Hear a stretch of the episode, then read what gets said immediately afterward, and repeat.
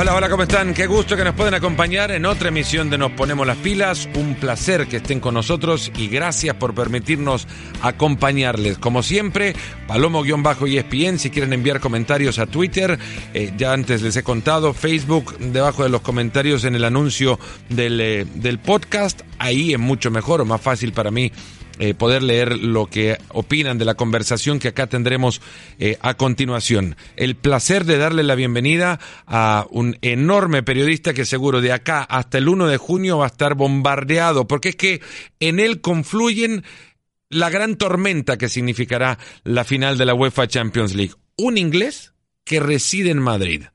Cuando llega la invasión, que acompañará con sus cánticos y sus alegrías y sus tristezas también las calles de la capital española cuando se junten Liverpool y Tottenham, partido que veremos por la pantalla de ESPN. Corresponsal del Guardian en, eh, en España y, muchas otras cosas más, autor de libros, de grandes libros además, eh, cuenta la historia de la, de la rivalidad Barcelona-Madrid, quizás como pocos escritores lo han hecho. Sid Lowe, gracias por estar con nosotros en Nos Ponemos las Pilas, ¿cómo te va? ¿Qué tal? ¿Cómo estás?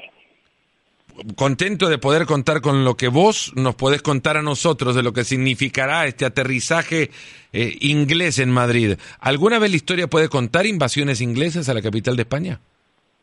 Hombre, fíjate, justo cuando estabas hablando de la cantidad de gente que va a llegar a, Inglaterra, pues eh, se me viene a la, mente pues el mensaje que recibí hoy por la mañana. Porque lo primero que veo en el teléfono es un mensaje de un amigo mío que es muy del que también tengo amigos que son de Liverpool, y el mensaje dice muy claramente, dice, oye, ¿cuántos cabemos en tu casa?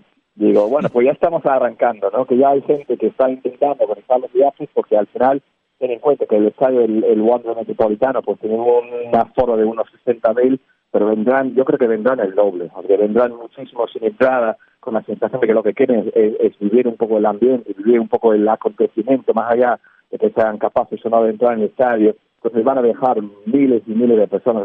yo creo que van a ser dos o tres días de locura absoluta en, en, en España, en, en Madrid.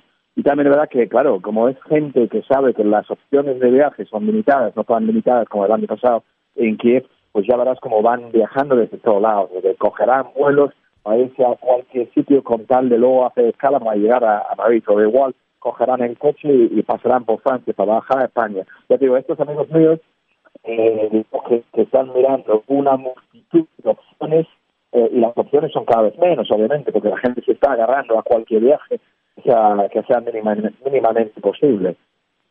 Y me imaginaría también que la reventa va a estar bueno, valga la redundancia, a reventar, porque considerarán el poder adquisitivo del aficionado inglés a la hora de, de colocarle otro valor a estas entradas. Imagino también, y esto no necesitas, creo, vivir en Madrid para reconocer que los comerciantes madrileños están mucho más felices de la llegada de dos equipos ingleses que de la llegada del Barcelona a la final o de un equipo español, porque esto habría significado solo un viaje de día para la mitad de los aficionados. Exacto.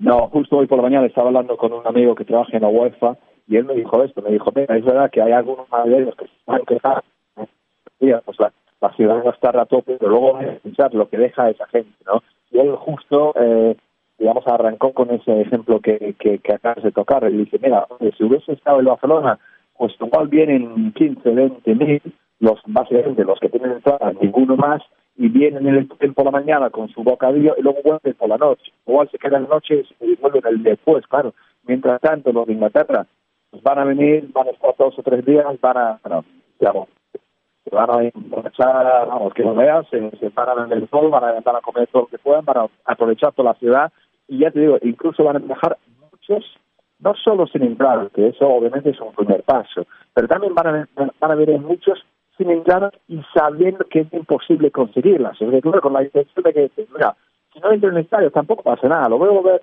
lo voy a ver en, Madrid y voy a estar antes del pateo con los que van al pateo, voy a estar después del pateo con los que van al pateo y voy a vivir lo que es el, eh, digamos, el, el, fin de semana, lo que es el, el, el, ese histórico, porque hay, hay, que hay que ver varias cosas. Primero, lo que tú dices, el poder adquisitivo de la oficina inglés suele estar por encima de los de, otros países. Pero luego también hay eh, la, conexión, la, el grado, la profundidad, la identidad de los equipos, lo, importante que es tu país Y en este caso, un poquito menos en el caso de bueno, hay que tener una cantidad de aficionados absolutamente brutal. En el caso de Tottenham, sobre todo, eso es absolutamente histórico. Claro, más allá de más allá de, de, todo demás, las demás cuestiones, hay muchos del Tottenham y, y, ya te digo, incluyo amigos míos que, me lo han dicho, que, yo soy de un barrio de Londres que está justo al lado del de Tottenham, pues estos amigos me dicen, mira, esto es una vez en la vida, que nosotros no volveremos, eso no nos eso es irnos sí o sí, y que luego no todo bueno, pues no entran, no podemos permitirnos quitarlo, no mal que estemos en el sitio metropolitano. Sí, se escucha un poco mal ahora. No sé si vos te puedes meter en una zona de mejor cobertura. Voy a intentar meterme donde la ventana, a ver si, a ver si asomando la cabeza por la ventana, a, ver si se, se, suena un poco mejor. Lo que pasa es que se va a escuchar más al, al tráfico. Bueno, pues me, coloco aquí a ver si, a ver si tenemos suerte.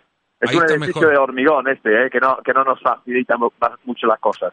Ahí se escucha mucho mejor ya. Ahí se escucha mucho mejor. Vale, fantástico. Mucho mejor, vale.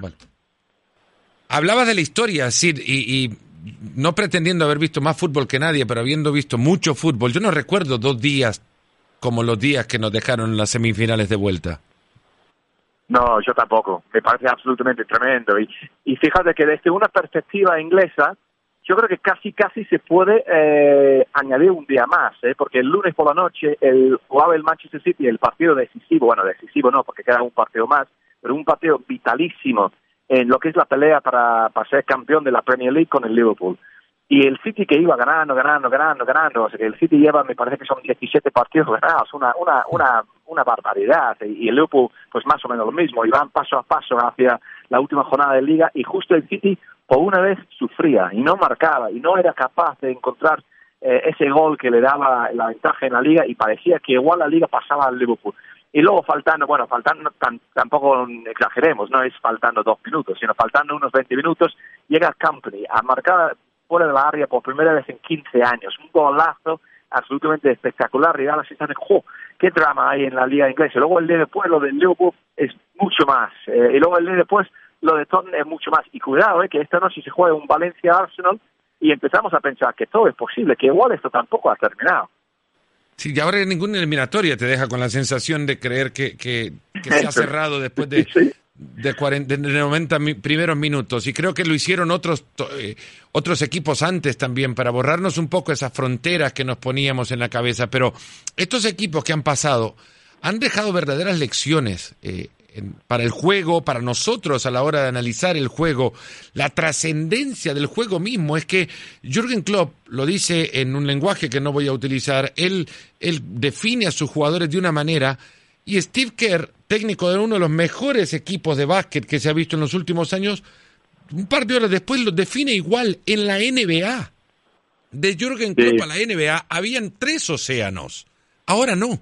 Sí, Sí, sí, sí, es tremendo. Hay, hay una trascendencia en todo eso y, y es lo que tú dices. Hombre, yo, yo también yo también soy partidario de esta, de esta mentalidad en, todo caso, ¿no? De que al final el fútbol no solo es fútbol, el fútbol es una especie de metáfora para la vida, es una especie de excusa para juntarnos, es, eh, son lecciones que van mucho más allá del terreno del juego, aunque el juego obviamente es lo que termina marcando todo, pero eso son historias humanas realmente, y sí que verdad que lo que, lo que han hecho el torneo es absolutamente tremendo, y por cosas que son parecidas entre sí, pero también cosas son que son diferentes. Por ejemplo, el Liverpool, que es un equipo que está dando paso a paso con el City, pero parece que el City no le da la opción en la liga, pero lo que ha hecho este año, para mí, para mi gusto por lo menos, es el mejor equipo del continente, quitando quizás al, Manchester City. El Tottenham es otra cosa, pero sí que verdad que el Tottenham, ten en cuenta que lleva eh, me parece que son dos mercados consecutivos sin fichar en Inglaterra. Y yo creo que hasta cierto punto eh, es el triunfo, tanto el Liverpool como el Tottenham, aunque con estilos diferentes, es el triunfo de, lo puramente futbolístico del trabajo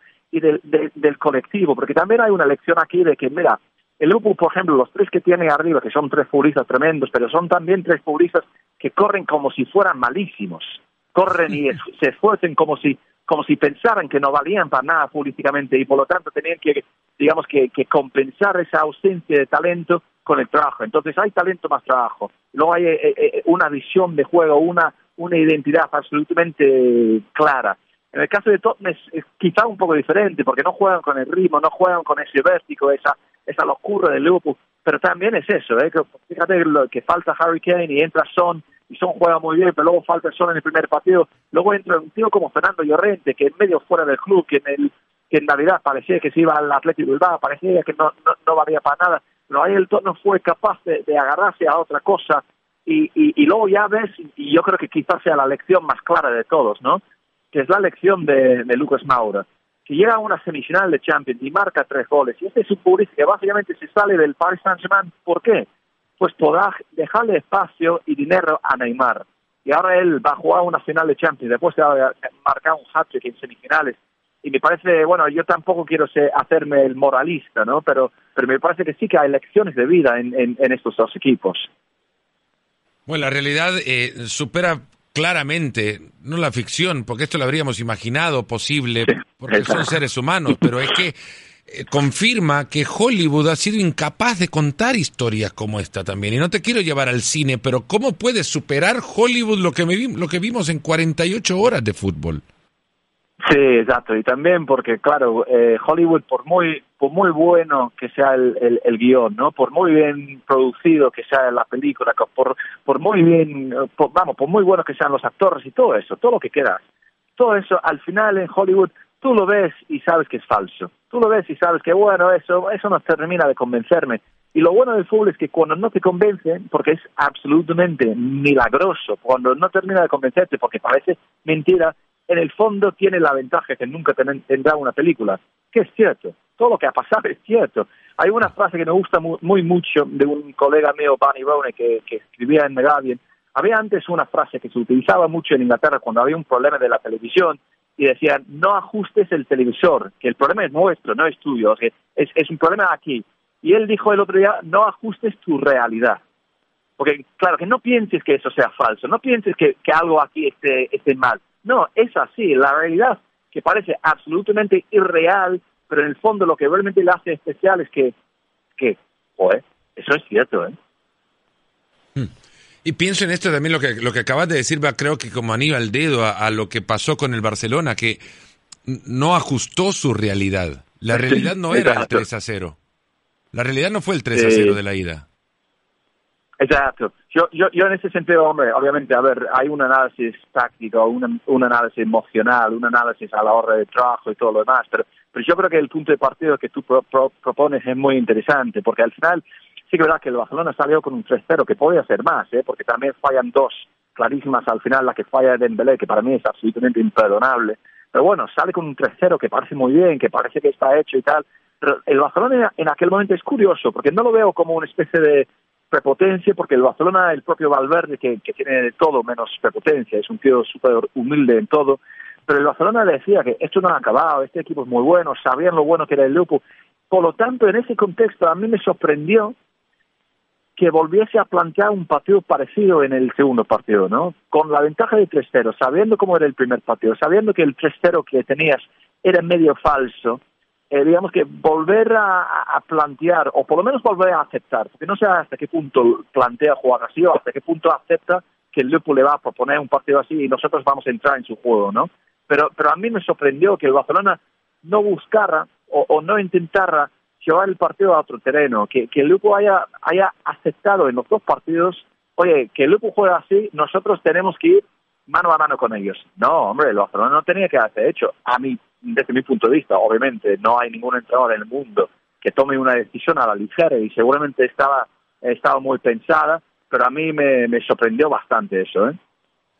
Y luego al otro lado, si dividimos esto como si fuese un partido de básquet y lo planteamos desde cuartos, el, el Ajax ganó tres de los cuatro, pero perdió en el último. Sí, sí, sí, sí es tremendo. Y, y yo sinceramente eh, cuando el Ajax tenía la ventaja en el segundo partido, no ya en el primero, en el segundo partido y parecía cómodo y parecía que no había ninguna posibilidad de que saliese ganando el Tottenham y, y, sí que verdad que el Tottenham ahí no diría que a lo desesperado, ¿no? Pero, pero sí que hubo algo de eso, o sea que cambió bastante el estilo, iba a buscar el balón largo, iba a ser mucho más directo, mucho más vertical y el Tottenham reconoció en un momento dado que mira, eso se nos escapa y puede que no seamos capaces de recuperarlo jugando a otra cosa, pero si, si todo sigue igual, se nos va. Entonces hay que hacer algo diferente. El Tottenham sí que fue capaz de hacer algo diferente, cosa que creo que al Barcelona le costó demasiado.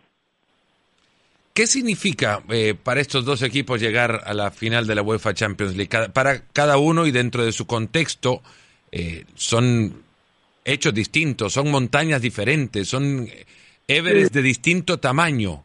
Liverpool ya estuvo ahí, Tottenham jamás. Para sus culturas, ¿qué significa esto? Bueno, es tremendo, es, tremendo realmente. Eh, primero es tremendo que estén los dos, es tremendo para el Liverpool, es tremendo para el Tottenham, pero sí que es verdad que, como tú bien dices, es diferente. Fíjate una cosa que yo me di cuenta el otro día, que no me había fijado, pero iba haciendo el cálculo. Y obviamente yo reconozco en este momento que cuando hacemos cálculos de X títulos en X tiempo o lo que sea, siempre arrancamos el contador cuando nos, cuando nos convenga, ¿no? Eh, y a mí me convenía, me convenía hacerlo así. Pero bueno, si cogemos la Champions desde el 2005, que el Liverpool se plante en la final con el Milan y gana el, el gana el por penaltis el 3-3 cuando iba palmando 3-0. Eh, desde ahí hasta este año, el Liverpool habrá estado en cuatro finales. En ese tiempo no hay ningún equipo en todo el continente que haya estado en más. Entonces, en ese sentido, el Liverpool sí que es un equipo histórico de la Champions, sí que es un equipo importante, sí que es un equipo que se planta ahí en la final. Pero curiosamente, y eso creo que es, eh, es fundamental, el Liverpool lleva, eso desde el 2005, el Liverpool lleva desde el 1990 sin ganar la liga en Inglaterra. Y el Liverpool este año quizás sea el único equipo de todo el continente que, que tiene como prioridad la liga que no la Champions, o, que venía teniendo más, eh, prioridad la liga que no la Champions, porque la liga, que era un poco la señal de identidad durante tantos, años, pues llevamos 30 años que el Liverpool no gana la liga, bueno, 29 años que el Liverpool no gana la liga. Y es demasiado. Entonces la, la Champions de este año era algo que se jugaba y se competía como siempre, pero digamos que la liga, la liga, la liga, la liga siempre era la obsesión. Y luego de repente el Liverpool se encuentra en semifinales casi sin darse cuenta y casi sin que la gente hable del Liverpool. Y daba la sensación de que la Champions para el Liverpool arrancó en el Camp Nou. Y luego pareció que se había terminado en el Camp Nou. Ya está, se acabó. Pero claro, con ese resultado ya de repente el Liverpool se planta en una semifinal de la Copa de Europa y la gente empieza a decirse, bueno, sí, es verdad que la liga era la prioridad, pero vamos a ver, es la Copa Europa, ¿eh? es la Champions, es enorme y por supuesto hay muchísima ilusión.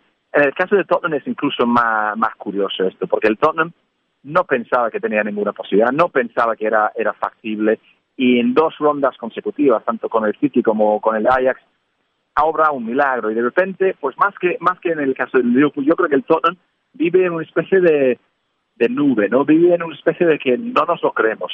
Y vamos a irnos, ¿por qué? Pues porque es la primera vez y eso es enorme. Incluso palmando sería enorme. Obviamente, cuando llegan querrán ganar. Pero yo creo que, digamos que cómo se afronta ha sido muy diferente. Y los dos han llegado a una final, no ya pensando que no llegaban, sino que en ningún momento contemplando la posibilidad de que llegasen. Y ahora ahí están. Sí, y, la, la realidad es que también nosotros empezamos a leer entre líneas y, como haces también tus cálculos según la conveniencia, uno lee entre esas líneas lo que quiere leer e interpreta lo que quiere interpretar. Y a mí me dejan muchísimo las ruedas de prensa más por lo que dicen que por cómo lo dicen los personajes. Y la realidad era que eh, Klopp, por su transparencia, lo genuino de sus declaraciones, no sonando derrotado, pero sí realista, y hablando de lo, difícil que era hacerle cuatro goles y que el Barcelona no te hiciera uno, y del otro lado Pochettino hablando de lo milagroso que era ya estar ahí, ni siquiera llegar a la final, porque Tottenham lo que quería era entrar a las Champions hace cinco años, no ganar las Champions. Y estaban ahí situados en escenarios muy alejados a lo que se habrían imaginado.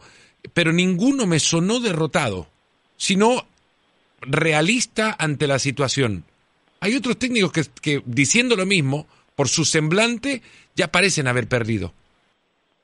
Estos dos no. Y también, también, también es verdad, totalmente cierto. Y también es verdad que si tú ves un poco la relación británica a, bueno, a la, a la llegada a la final de los dos equipos, eh, son llegadas muy de autor estos son llegadas a la final muy de sus ¿no? son, eh, son denominación de origen, ¿no? Son, bueno, esa es la final de Klopp y la final de, de Pochettino. Y la gente les tiene un cariño enorme, tanto, tanto, obviamente, los aficionados de ambos equipos, ¿no? Pero hay una especie de, digamos, de, de, de afecto que tiene todo el, todo el país. En plan, en plan, mira, estos dos son absolutamente, mm, vamos, el mérito es enorme. Pero no solo eso, sino que parecen terrenales, parecen humanos, parecen serios, pero a la vez ligeros. Parece que los dos captan muy bien lo que es realmente el fútbol, que el fútbol es, una tarea obviamente profesional, pero también una tarea emocional y los dos han sabido conectar muy bien con su afición. Pero yo diría más, yo diría que han sabido conectar muy bien con el público en general. Y tú ves la reacción después y la emoción pero esa emoción dentro de un contexto realista, como tú bien dices, de, bueno, pues mira, vamos a intentarlo, y un poco que nos han permitido a todos reconectarnos a, a, lo fundamental, no solo en el fútbol, sino en la vida, que es la ilusión, que por muy difícil que parezca una cosa, y por muy difícil que lo que es realmente, porque al final estos dos no han, no han intentado hacernos ver que todo es posible, porque todo no es posible, hay muchas cosas que son imposibles en la vida, pero sí que nos han hecho reconectar con con la esperanza, ¿no? Con, con la ilusión, con la sensación de que, mira, oye, hay cosas que pueden pasar que son maravillosas, más allá de, todo lo demás. Y es verdad lo que dices, los dos ofrecieron eh, recursos en plan, mira, no puede ser, pero también, eh, también en plan, pero oye, si no puede ser, por lo menos que no sea por no intentarlo, ¿no? Y esa frase que me gustó mucho de Klopp antes del, del segundo partido de semifinal, que él dice, mira, lo vamos a intentar, y si al final fracasamos, por lo menos que fracasamos de manera linda, que fracasamos de manera eh, bella, ¿no? Que, que, eso, eso tiene que ser un fracaso precioso. Y eso es lo que hicieron. Oye, dejar todo, vaciarte. Y si luego al final no, no, no se da, pues no se da, pero que no haya ninguna, digamos, que, que no haya nadie que, que, que piense que algo se haya dejado atrás. Y a mí me parece maravilloso eh, a nivel humano el mensaje de los dos y precisamente por eso, porque no han, no han mentido, porque los no han salido en plan, lo vamos a hacer, nosotros podemos, nosotros somos la leche, nosotros somos eh, el equipo que más sabe dar la vuelta. No han vendido lo de la remontada, que por ejemplo siempre vende el Real Madrid, ¿no? Cuando el Madrid pierde dicen, bueno, el espíritu de Juanito y la quedada y la remontada, y hacen como una especie de fetiche de, de la remontada que termina quedando, de tanto insistir, en medio falso. Mientras que estos dos, yo creo que lo han hecho de una manera, obviamente han intentado todo lo que, lo, que han podido, pero creo que no lo han vendido, o sea, lo han, lo han, lo han presentado tal y como estaba y lo han, terminado por conseguirlo. Conociendo muy bien la naturaleza de estos dos clubes, la personalidad de estos dos clubes eh, y, y pretendiendo que los personifiques, ¿quiénes serían Liverpool y Tottenham de ser llevados a personas? ¿Qué tipo de personas serían? Uf, a ver, pues el Liverpool es una, el Liverpool es una ciudad eh, que tiene una, yo creo que es una ciudad muy diferente a, a, las demás ciudades, creo yo, ¿eh? También es verdad que precisamente ese orgullo que tiene de ciudad es algo que a veces molesta bastante a los demás en Inglaterra, porque los demás piensan a veces, mira, cómo el Liverpool se presenta como si fuera la única ciudad de clase trabajadora la única ciudad que ha sufrido, la única ciudad que sabe de la comunidad, la única ciudad que tiene un sentido de humor. Pero algo de eso hay. Y sí que es verdad que el grupo es un club que yo creo que mm, quizá, quizá por encima de todos los demás clubes en Inglaterra, es un club que parece una causa, eh, que tiene una liturgia muy fuerte, que tiene una, un, grado de identificación muy, muy, muy fuerte. Y eso, y eso que mm, obviamente todos los clubes en Inglaterra tienen un grado de identificación, una sensación de pertenencia Mm, potentísima, pero el loco incluso más. Entonces, claro, si el loco fuera una persona, sería una persona trabajadora, eh, graciosa, eh, muy cercana a sus amigos, muy de comunidad, muy de gritar, muy de reírse, muy de muy de muy de hablar, muy muy muy de, ser muy muy echado para adelante, ¿no? El Tottenham como como una como una parte de Londres, obviamente todos los barrios tienen tienen tienen identidades distintas. El Tottenham durante muchos años fue un club que presumía un poco de un estilo, que igual no ganaba tanto como otros clubes, igual no iba a ganar la liga, era un equipo de copa, eh, que tenía un estilo, una clase, una, una, una belleza en su juego, pero yo creo que eso ha cambiado un poquito, en el sentido que ahora yo creo que el Tottenham se ve como un equipo peleando eh, contra los grandes y, haciéndolo de una manera muy muy digna. Por ejemplo, es el equipo que más debutantes está dando a la selección inglesa y eso viene de Pochettino, ¿eh? Es un equipo que ha sabido no fichar para construir algo mucho más grande, que, que, queda más allá de, su época, que es el nuevo estadio. Es un equipo que ha sabido, eh, digamos, aportar belleza en su juego, pero también con, coraje y como zona, como, como afición, como afición, creo que es un equipo bastante londinense, quizá no tanto como West Ham, que es del, lado oeste de Londres, que viene a ser un poco, digamos, el tópico de Londres, el East End. Tottenham es, del norte de Londres, pero yo creo que sí, que el Tottenham se ve como un equipo terrenal y la gente se ve como gente normal, terrenal, pero que tiene la idea de que lo que hace es importante más allá de ganar, que, que sí que, sí que sí que contiene digamos algo algo que va más allá, un, un estilo, una, una dignidad y una especie de humildad que yo creo que para los aficionados del Tottenham sí que les hace diferente, por ejemplo, al Arsenal, o diferente, al, muy diferente, muy, muy diferente al, Chelsea, por ejemplo. me imaginaba, escuchándote, que dentro de ese norte de Londres hay, hay otros nortes, ¿no? Porque no, no se puede meter en el mismo vocal al, Arsenal y al, y al Tottenham. y curioso que hablabas también del estadio y cómo las cosas surgen ahora para el Tottenham, habiendo ellos construido este estadio y después quizás quedarse con un título, cuando el Arsenal ganó títulos y luego construyó el estadio.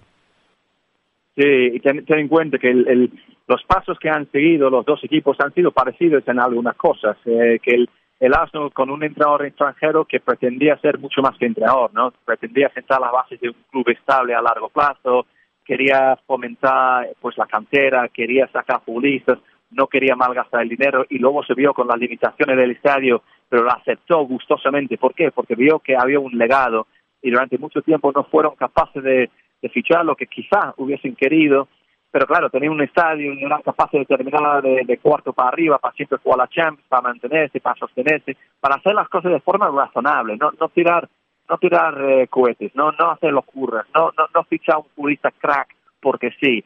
Y el Tottenham por de alguna manera ha hecho algo parecido con otro entrenador extranjero, otro entrenador que quería eh, que, que, los jóvenes llegasen al primer equipo, otro entrenador que también aceptaba las limitaciones y como bien dices, totalmente inesperado, pero también es verdad, eh, pues ha, sido capaz de plantarse una, en una final mientras tanto, y además en el primer año del estadio, y no solo el primer año del estadio, sino el primer mes del estadio, porque ten en cuenta que el estadio, yo solo son tres partidos en el nuevo estadio del, del Tottenham, así que, así que bueno, es, es totalmente fuera de lo, esperado por, por, ninguno, por, la verdad que es, es un milagro, y los dos equipos en ese sentido, pues sí, han, han recorrido caminos relativamente parecidos, pero bueno, el Tottenham puede que algo, ojo, ¿eh? En todo eso también hay que recordar, que en el 2006 el Arsenal sí que llegó a una final de Champions también.